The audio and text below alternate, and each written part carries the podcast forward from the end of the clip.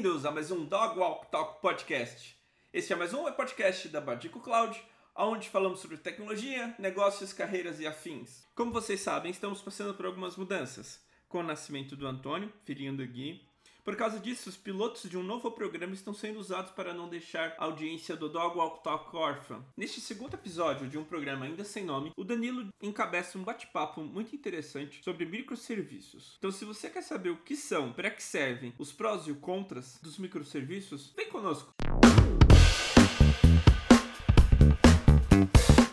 Boa, bom dia então a todos. Vamos iniciar mais um Café Tech. Vamos falar de microserviço hoje. Temos aqui presenças ilustres, temos o Clemerson, temos o Gui. Eu ainda não tive a oportunidade de falar com o Clemerson antes, então seja bem-vindo, Clemerson. Café Tech é um bate-papo que a gente tem, bem descontraído mesmo, para falar sobre tecnologia, temas abstratos. Geralmente são temas técnicos, né, mas às vezes caem uns temas abstratos aqui também, sobre produtividade, sobre essas coisas. E aí ontem o Tonico sugeriu que a gente falasse sobre microserviços o Lucão gostou da ideia também e eu também gostei. Então a gente vai falar sobre microserviços. E eu queria que você falasse aí pra gente, Antônio, por que que você sugeriu esse tema? Você enfrentou algum problema relacionado a isso? Por que que você chegou a esse tema, cara? Então, é porque eu tenho visto muito falar. Você vai ver assim no LinkedIn, que hoje tá na moda postar vaga no LinkedIn. Né? Você vai ver o feed lá pra ver coisa de notícia e tem vaga. E tipo assim, eu acabei percebendo uma constante. Às vezes até um júnior tá precisando saber sobre microserviço, TDD. E eu falei, cara, isso aí tá uma crescente. Foi uma constante que eu fui vendo que tá aparecendo o tempo todo. Eu falei, cara, eu nunca tive a chance de nem mexer ou de estudar microserviço. Agora que eu fui ver isso acontecendo. E eu falei, uhum. cara, é, é, um, é um tema da hora, sabe? É um tema massa. E eu não tenho ideia. Eu tenho certeza que alguém aqui deve saber. Antônio, como assim? Você nunca mexeu com microserviço, Antônio? Então, eu acabei pensando nisso. Será que eu já mexi com microserviço eu não sei? Porque acontece isso, né? Quando na entrevista que o Gui perguntou sobre. Eu lembro disso até hoje hoje sobre High Order Component. Falei, não, não sei o que é isso, não. Aí depois que eu aprendi, eu falei, caramba, já fiz um monte de vezes já, só não sabia o nome. Boa, eu tenho certeza que você já mexeu, porque aqui na Badico tem alguns microserviços aí rodando. Até uma pergunta boa pra galera, pro resto da galera. Alguém sabe pontuar um microserviço da Badico? O serviço de e-mail, o Communication Service e o de login se encaixa? E o de notificação agora? Exatamente. Parte do seu sistema, né, que é gigante, geralmente você vai começar uma empresa, você começa com monolito, que a gente chama, né? Monolito é o inverso de microserviço. Monolito é quando está tudo numa base de código só, que é, por exemplo, o caso aqui, ó, eu vou mostrar aqui para vocês o da empresa que eu trabalho. A gente usa um monolito. Só que eu acho muito legal porque a estratégia que a gente usa aqui eu acho bem interessante. Olha só que legal. Aqui na empresa a gente tem esse carinha aqui, ó, o AWS Worker. Nossa codebase é tudo que a gente faz em relação ao código, né? Tudo que a gente faz em relação à regra de negócio está dentro desse carinha aqui. É o único serviço que a gente tem. A gente tem uns outros dois aí, mas eles são, eles não foram feitos pensando em microserviço, eles foram feitos mesmo pensando em não poluir esse código aqui. Tudo que a gente tem tá aqui dentro. Aí então você imagina assim, meu, essa codebase é gigante. Sim, ela é gigante. Porque ó, você vê se você clica aqui em clients, a gente começa a perceber ó que esse serviço faz autenticação, que esse serviço tem alguma coisa de salas de aula,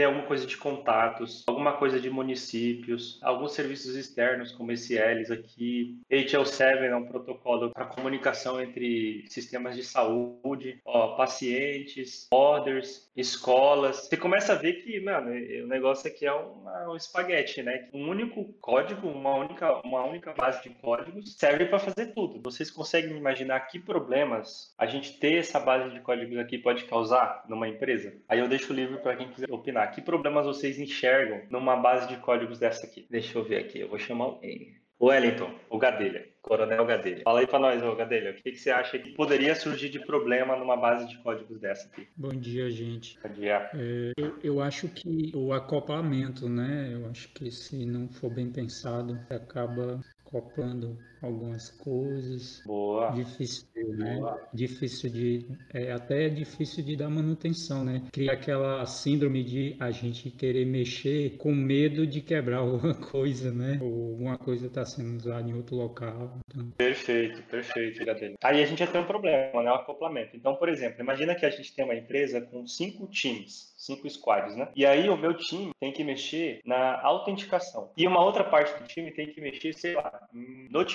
Só que a gente, vocês vão perceber que dentro desse código aqui, a gente tem uma coisa chamada shared. Ó, tem o common aqui, tem o shared aqui, ó, que são coisas compartilhadas entre todos os clientes, né? E aí, quem me garante que ao mexer no, em autenticação eu não vou quebrar o que está rolando na outra parte do sistema? Aí a gente começa a ficar com medo, né? Que é o acoplamento que o Tom falou aí. Quem mais enxerga algum problema aqui? Quem mais queria mencionar algum problema? Eu, que, eu queria falar um, foi o que o Dan passou. O contexto, né, Dan? Você pegar o contexto disso tudo de uma vez só é um problema enorme, eu acho. Exato. Ou você fala o dev que chega na empresa, né? Para ele Exato. entender a base de códigos demora, né? Exato. Colocando um contraste. Esse cara aí e o nosso serviço de comunicação de e-mail. Em uma hora eu dou contexto para ele como funciona. Inclusive foi uma coisa que o Tom aprendeu esses dias, não foi, Tom? Você aprendeu como usar, né? Você não, você não mexeu no serviço, mas você aprendeu como usar, não foi? Isso, aprendi como fazer a integração. É claro que uma empresa está começando, né, Dan? Não tem muito problemas. Uma empresa, quando ela começa a escalar, né, é um problemão. Boa, muito bom. Edson, qual o problema você enxerga aqui, cara? Eu acho que é a implementação dessa parte em outra integração, sabe? Em outro serviço, basicamente. Você fala alguém se chamando de fora, ou isso? Isso. É perigoso, né? A pessoa pode até ter acesso ao que não deveria, né? Sim, sim. Boa, pode ser segurança, né? Posso colocar assim como segurança? Pode.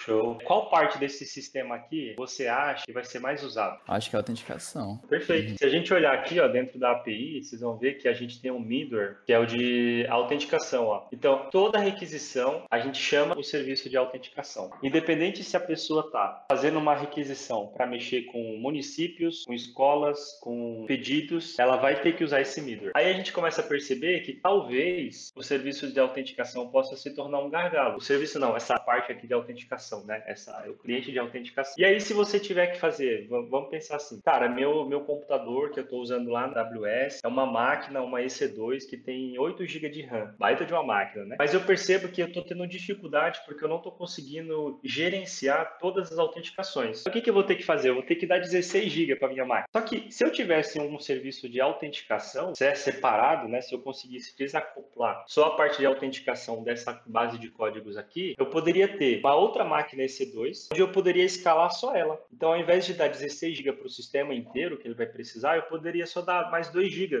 para o sistema de autenticação, por exemplo. Ou talvez ele sozinho, com, com 8 GB, se virasse muito bem. Então, você percebe que tem uma, uma relação com o custo também, né? Porque o custo de você rodar pode ser muito maior no monolito ou pode ser muito maior no microserviço, né? Porque o microserviço também, falando em ter várias máquinas rodando, cada uma rodando uma parte do seu sistema. Então, a gente pode ter um custo maior de um lado como do outro. O fato é que o fato de você ter microserviços, né, você ter partes do seu sistema separado, permite que você aumente a capacidade de um único serviço sem ter que aumentar o sistema inteiro, o que sai mais caro. Então, por exemplo, eu posso na Black Friday aumentar, escalar, colocar, sei lá, quatro computadores, né, quatro máquinas virtuais para rodar só o sistema de pedidos. Enquanto se eu tiver um sistema inteiro acoplado igual eu tenho aqui, eu tenho que replicar o meu código e botar quatro máquinas. Aí eu preciso de muito mais recursos para rodar porque eu estou aumentando tipo, a minha base de de código inteira, né? Que talvez o 4 GB seria suficiente para um único serviço, não seja para o sistema inteiro. Ficou claro isso eu acabei confundindo mais? Ficou claro. Tem uma outra coisa também, né, Dan? Quando eu penso em microserviço, eu penso na liberdade que você dá, a autonomia que você dá para o time daquele microserviço. Se tivesse um time olhando só para isso, ele poderia ter autonomia, né? Se fosse um microserviço, ele teria autonomia para dar a solução que ele quisesse dar, né, Dan? Seja esse que você sugeriu, seja, sei lá, colocar em Lambda, qualquer solução que ele queira fazer, ele pode fazer, né? Mudar o banco, por exemplo, né? Então,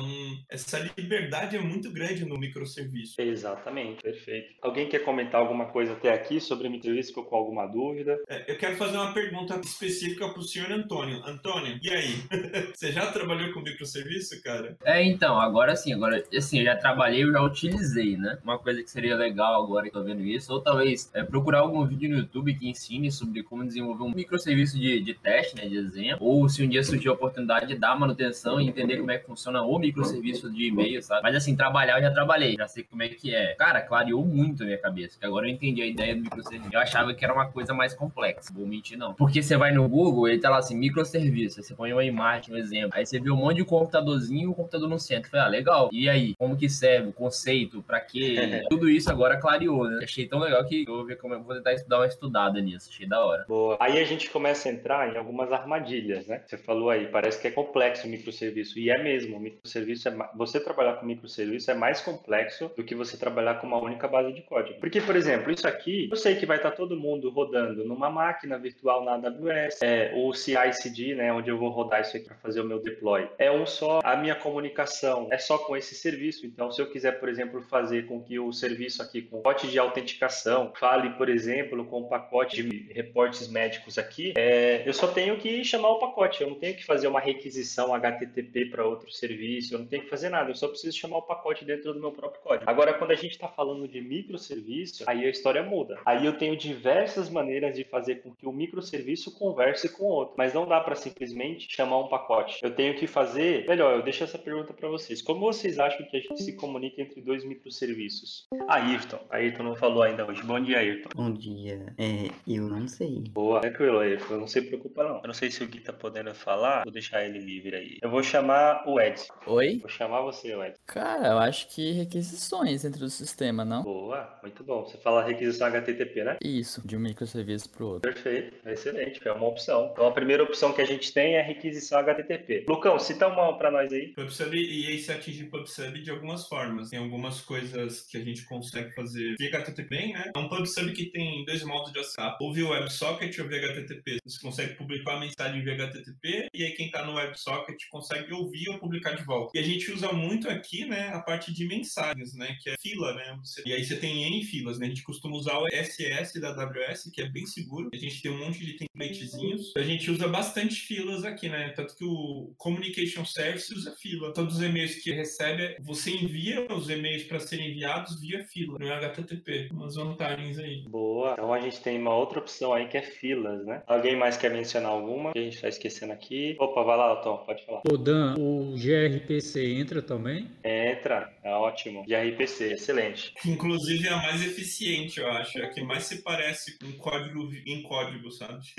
Exato. O gRPC ele é mais rápido que o HTTP, né? Porque o, o, HTTP a gente tem que fazer uma série de tratativas em cima do protocolo. Já os gRPC não, ele é quase ali na base da camada, né? É, ele não chega a ser a camada de aplicação, não. É, você nem traduz nada, você simplesmente. O gRPC é basicamente você como se você estivesse unindo dois, dois containers, né? Como se eles fossem uma base de código só e você tem a chance de chamar uma função do outro serviço, Isso. sem ter que traduzir um monte de coisa que o HTTP tem que fazer. Exato. E, e mais, melhor que isso, a comunicação, né? O dado ele anda de uma ponta a outra como binário, né? Então, além do protocolo ser mais eficiente, o dado é menor, é bem mais eficiente. Exatamente. Então a gente tem gRPC, a gente tem fila, e aí fila é um mundo, né? A gente tem várias opções, que é o que o Gui falou aí do PubSub, e a gente tem o HTTP. A maioria das vezes eu percebo que a galera usa ou HTTP ou fila. Quando usa um e quando usa o outro. Por exemplo, Vamos supor que um cliente meu aqui fez uma compra. Eu não preciso mandar um e-mail para ele de forma síncrona. O que eu quero dizer? Tipo, a compra não depende dele receber um e-mail. Então eu posso mandar o corpo do e-mail para uma fila e aí essa fila vai embora. Eu tô nem aí. Que serviço vai consumir aquela fila, né? É, eu só tô preocupado em dizer para o cliente: olha, seu pedido foi efetuado, tá tudo certo, fica tranquilo, pode esperar aí que vai chegar na sua casa daqui a um tempo. Quero responder isso para ele, né? Então algumas partes do sistema que não precisam ser síncronas, eu posso delegar para outros serviços e a comunicação entre eles pode ser assíncrona, através de fila. Eu tenho um exemplo aqui, ó, vocês podem ver. Ó, a gente tem aqui, ó, clientes. Aí eu tenho aqui, ó, pending orders. Aí dentro de pending orders eu tenho order. Olha só que interessante. Então aqui eu tenho a minha função de criar um pedido e dentro desse pedido eu vou fazendo algumas coisas de forma síncrona. Então, por exemplo, eu tenho que verificar se o cliente de fato existe, se ele já está registrado. Então eu tenho que fazer isso na hora. Eu não consigo delegar isso para um outro serviço fazer ou para uma outra parte do sistema fazer de forma assíncrona. Eu tenho que fazer na hora. A pessoa não pode comprar se ela não é registrada, nesse caso aqui, né? Ah, aí eu vou guardar aqui a ordem dele no banco de dados, aí eu preciso fazer algumas outras coisas aqui logo em seguida, né? E olha só que legal, ó. Eu preciso mandar essa ordem que eu acabei de criar para um serviço terceiro chamado Elis. Elis é um laboratório nos Estados Unidos que armazena lá as informações do pessoal e gera os testes, mas eles basicamente vão fazer o teste de Covid para a pessoa, vão, vão ver se o resultado é positivo ou negativo. Eu não preciso preciso fazer isso aqui na hora. Então, o que, que eu estou fazendo aqui basicamente é mandar para uma fila. Então, esse broker aqui, né, que a gente chama, geralmente é, é o intermediário, né, é, eu estou mandando o que eu acabei de criar e o meu registro, né, então aqui tem as informações de e-mail, de contato do cliente, e aqui tem a, a ordem que eu acabei de criar, eu mando para uma fila. E aí eu só verifico se deu certo eu mandar para fila. Se não deu, aí eu vou dizer, olha, não posso colocar essa mensagem na fila. Mas eu não vou criar a ordem no sistema do Elis aqui de forma síncrona, porque isso ia demorar mais, eu, e eu não preciso fazer isso aqui. E a mesma coisa, ó, aqui eu estou mandando um e-mail, ó, send notify. Então eu estou mandando aqui para minha fila de notificação, dizendo para a fila, olha, manda um e-mail para tal pessoa falando que a ordem dela foi bem sucedida. Mas eu faço isso de forma assíncrona. Eu não, não faço uma requisição para o serviço de notificação. E olha que legal, o que é mais doido. Esses serviços aqui, eles rodam nesse mesmo, nessa mesma base de códigos. Então, se vocês vierem aqui, ó, em Workers,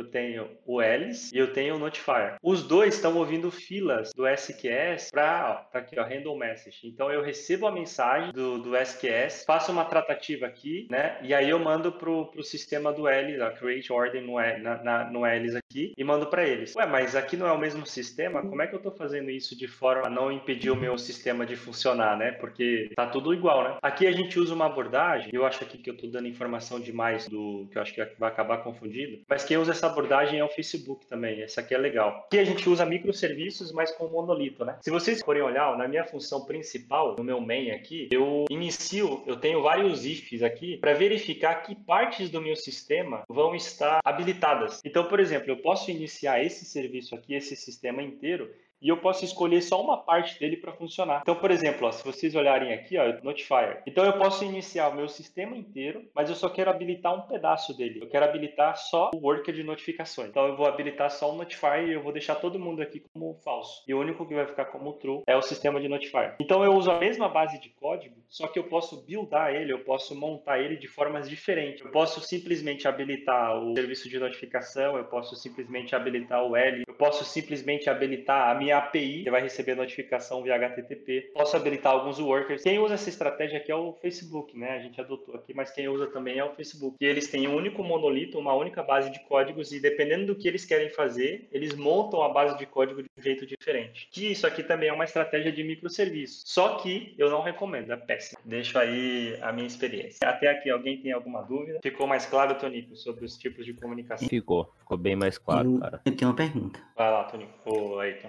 É tipo, mi- microserviço é tipo meio arquitetura de padrões de projetos, é, APIs. Os desenvolvedores utilizam dados da API lá, aí eu, aí eu, eu sei a, a parte do microserviço e tal, e eu acho que às vezes os microserviços podem utilizar até APIs. Qual a diferença entre microserviços e APIs? Boa, ótima pergunta, Ayrton. É, a API e o microserviço são coisas é, um tanto distintas. A API é tipo uma- um protocolo de comunicação, né? É uma, a interface de acesso ao seu sistema. É, no caso aqui, a nossa API, ela recebe requisições HTTP. Por que, que a gente pode dizer que isso aqui é uma API? Porque é a face do meu sistema, né? É a parte onde do meu sistema que está disponível para outras pessoas acessarem. Então, se alguém quiser criar uma ordem, pedido no meu sistema, ela tem que ter alguma forma de se comunicar com o meu sistema. Qual é essa forma? Através de requisições HTTP. E sempre que você tem essa situação onde você tem o seu sistema e outras pessoas ou outros sistemas precisam se comunicar com ele, você precisa disponibilizar uma API, ou, ou API, né? Seja via gRPC, seja via HTTP, ou seja via código mesmo, né? O conceito de API não é só relacionado ao HTTP, o conceito de API é um conceito relacionado até à eletrônica mesmo. Se você pega um chip, né? Você, abre aí seu celular, você vai ver que tem um chipzinho com vários terminaizinhos em volta. Você pode dizer que aquilo ali é uma forma de API, a interface de comunicação, que é o que permite que coisas externas se comuniquem com coisas internas. Isso é a, a API. API significa isso, né?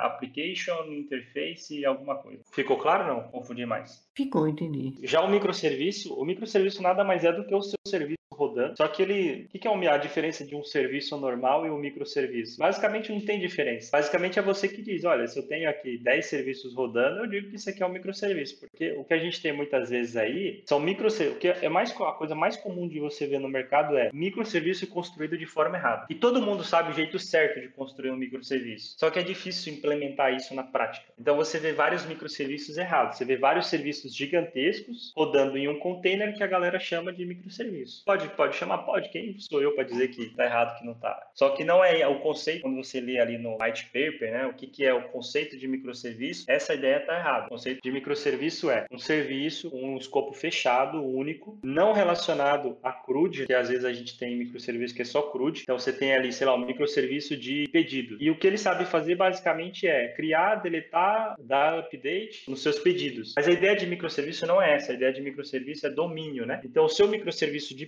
pedidos deveria saber tudo relacionado a pedidos. Então, por exemplo, se para você deletar um pedido no seu sistema, você tiver que deletar também o usuário, você tiver que deletar outras partes, né, do seu sistema, o microserviço de pedidos deveria saber fazer isso. E quando você vê, geralmente não é assim. O serviço de pedidos é um CRUD. A maioria das vezes quando eu vejo microserviço é isso. O CRUD é que manda. Então, você, ah, constrói um microserviço novo. Beleza, o cara vai lá e faz um update, delete, insert, pronto. Mas o conceito mesmo de microserviço não é esse. Não sei se o Lucão quer acrescentar alguma coisa aí. Eu concordo. Eu acho que o microserviço virou uma buzzword, né? A gente sempre fala que tem algumas coisas que são buzzword. O que é buzzword? É a palavra que as pessoas colocam só para dizer que sou legal, sabe? Então, tem um monte de gente aí dizendo, por exemplo, um buzzword que é bem comum e é usado de maneira bem errada é serverless. Diz, ah, sou serverless, mas tem servidor, entendeu? Ou, enfim, aplica de maneira errada. São buzzwords. E por causa de ser buzzword, as pessoas elas acham que por estarem fazendo uma coisa do microserviço, estão fazendo tudo como microserviço, né? Então, é um problemão isso, eu concordo. As coisas quando começa a ficar complicado também, acho que a gente já citou isso da minha, recordo que a gente já falou sobre complexidade acidental e complexidade incidental. A gente já chegou a falar sobre isso? Nunca me lembro, mano. Quando você leva para o microserviço, por exemplo, o Communication Service é bem simples, né? Por quê? Porque ele fala, ele trabalha com fila, ele é totalmente isolado. Por exemplo, a gente estava com um desafio, a gente sempre usou Communication Service e nunca se preocupou com a entrega, porque a gente confia que ele está entregando. Aí começou um uso de caso de que, ah, eu quero saber da entrega desse negócio. Então, já pega o Communication Service poxa, você tem um problema ali com o Communication Service, você tem um, um outro desafio e uma outra parte de comunicação com ele. Porque se fosse algo simples, né, se mantesse algo simples, que é o quê? Communication Service, ele recebe o evento, né, ele recebe a mensagem e ele sabe, a partir daquela mensagem, mandar um e-mail. Pronto. Liso, liso, liso. Não tem mais nada. Se é simples desse jeito e é uma fila, eu posso escalar, ter 10 instâncias mandando e-mail, certo? Dentro dele, né, na caixinha preta que é o Communication Service, não importa o que eu faça. Mas o Communication Service está fazendo via fila. É muito simples de você escalar uma coisa que está usando fila. Agora, se você pega, por exemplo, um API, né, um CRUD, como o Dan falou, tem um problema muito grande quando você trata ela como microserviço e você quer escalar e outros serviços, outros clientes estão usando. Por exemplo, o serviço de autenticação, se ele fosse um Express App, que poderia ser inclusive, a gente teve de resolver um problema muito grande. Se eu quiser colocar três instâncias desse Communication Service, como é que eu garanto que todas as vezes que eu bater na URL, eu vou para uma instância diferente e quando eu vou para uma instância diferente, eu não tenha problemas? Percebe que é uma complexidade incidental, Dan? Tipo, é um problema que, se eu tomar essa decisão, eu tenho que resolver ela. O que eu mais vejo na questão de microserviços é que, conforme ele vai ficando complexo, as pessoas vão não se dando conta das decisões que eles estão tomando, das complexidades incidentais que estão sendo tomadas. Eu não sei se fez sentido. Fez. Microserviço é, não é um desejo. Microserviço tem que se tornar uma necessidade. É uma necessidade, tem que ser uma necessidade. Então, uma pergunta comum, por exemplo, quando a galera está entrevistando é: ah, quando é que você implementa um microserviço? Ou eles fazem, ah, implementa para mim aí um socket. E aí, o, o, que eles querem ver é exatamente isso. Se você já vai começar na sua primeira implementação a falar de microserviço, porque você começar um sistema, né? Vamos pensar que você entra numa empresa nova para construir o software do zero. E você já começa com microserviço, aí tem alguma coisa errada, porque o microserviço ainda não é uma necessidade para você. Você ainda nem entendeu o seu domínio, né? Como a gente falou, microserviço tem relação com domínio. Você divide o seu sistema em domínios, em partes separadas, com escopos fechados. Mas você ainda nem entendeu o seu domínio, você ainda não entendeu que partes do sistema você vai ter. Então, geralmente, tá? Não estou dizendo que é uma regra aqui, mas geralmente você não começa um sistema novo com microserviços. Você pode começar com eles em mente, já pensando ali em estruturar de uma forma que depois seja fácil separar, isso é ótimo. Engenharia de software. Mas não pensar já, poxa, eu vou fazer uma parte que vai rodar num container, essa parte aqui vai rodar em outra, eu já começo com microserviço. Porque você já começa devagar. Porque o microserviço ele deixa você meio lento em algumas partes e rápido em outras. Por exemplo, se você tem microserviço, você precisa de ter um time de infra que vai gerenciar aquilo. Quem vai ficar monitorando as filas? Quem vai ver se está dando erro no microserviço tal? E se tal microserviço cair? E aí, como é que vai fazer? O seu sistema simplesmente para de funcionar? Porque tem essa parte. Vamos pensar que o microserviço de autenticação caiu por algum motivo. E todos os serviços chamam ele. E aí, como é que funciona? Então você começa a aumentar a sua complexidade de monitoramento, de infra, de observabilidade, justamente porque você está começando a usar microserviços. Então tem que ser uma necessidade. Você começa com um monolito, tudo numa base de código só, entende o seu domínio, pega conhecimento de causa ali do sistema, dos problemas que você vai enfrentar. E aí você vai começar a perceber, vai ser natural, você vai começar a sentir, caramba, eu posso separar essa parte do sistema aqui em outra. Por exemplo, eu posso separar aqui a parte de autenticação, que não tem nada a ver com regra de negócio, e outro serviço. É o que a gente está fazendo aqui na empresa agora, por exemplo. A gente está quebrando o serviço de autenticação em outro serviço, mas é porque está se tornando, não porque a gente quer, que é bonitinho, um microserviço algo do tipo. Beleza? Deixa eu mostrar uma coisa aqui na prática, talvez ajude também a entender. Eu mostrei lá as partes do sistema, mas como é que isso funciona na prática, né? Aqui, ó, eu tenho o meu Kubernetes. Pensa no Kubernetes como uma máquina virtual onde você pode rodar vários containers. Quando vocês estão desenvolvendo aí, vocês usam container na máquina, né? Pensa no Kubernetes como uma máquina super potente, onde você pode criar dentro dela nodes, né, ou máquinas virtuais, e dentro dessas máquinas virtuais vocês vão rodar pods. Pods e container é basicamente a mesma coisa, só para não, não chamar com o mesmo nome basicamente. Tem umas diferençazinhas, mas basicamente a mesma coisa. E olha só que interessante, eu tenho aqui o meu Kubernetes, então que chama aqui, ó, CC Prod EKS. Eu tenho aqui os meus nodes, e dentro dos meus nodes aqui, ó, eu tenho pods rodando. Cada podzinho desse aqui é um container. Então olha só que legal, eu tenho aqui, ó, CC Admin. Isso aqui é uma parte do meu sistema. Eu tenho aqui, ó, CC Bot. Provavelmente isso aqui é alguma cron job daquela mesma codebase que está rodando com algumas partes ligadas, né, e as outras desligadas. Eu tenho o reporter aqui, ó, fica mandando relatórios para os estados, né, para o governo americano, dizendo, olha, aqui deu tantos casos de Covid, né, esse carinha aqui faz isso. Então, ó, eu tenho o Elis aqui, ó, lembra que eu podia habilitar o Elis sozinho? Então, ó, eu tenho um container rodando só o Elis, não está rodando API, não está rodando nada. Eu fui lá nas minhas configurações e coloquei o True só para o Elis. Aí eu tenho aqui, esse aqui geral é CloudWatch, essa coisa que é mais de infra, né, para ficar coletando dados das APIs. Isso aqui é uma complexidade, né, você vê, ó, eu tenho que colocar um container, alguns containers, né, não só um, para ficar só monitorando o meu sistema. Sendo que se eu tivesse um único serviço rodando, eu não precisava. Mas como eu uso microserviços, eu preciso tomar muito cuidado com o que eu estou fazendo. Então eu tenho alguns containers aqui só de monitoramento. E aqui vai, olha o tanto que a gente tem aqui, ó. A gente tem trocentos pods, cada um rodando containers separados, né? Ficou mais claro o que é um microserviço, Antônio? Agora aqui, vendo na prática que nada mais é do que containers ali rodando, cada um uma partezinha do sistema. Cara, ficou bem mais claro, mas ao mesmo tempo ficou bem mais complicado, porque agora eu sei quanto complicado é, entende? Ficou mais claro de entender o que é um microserviço, mas qual é a. Não só tipo, ah, microserviço é isso, legal, mas poxa, qual é a complexidade de implementar isso? É realmente necessário, né? Sim, se fazer essa pergunta, né? É igual quando logo quando eu tava começando a programar, eu queria fazer Redux com tudo, né? você aplicava Redux na, na menor aplicação possível. E aí você acaba percebendo que, poxa, é uma ferramenta incrível o Redux, né, Odan?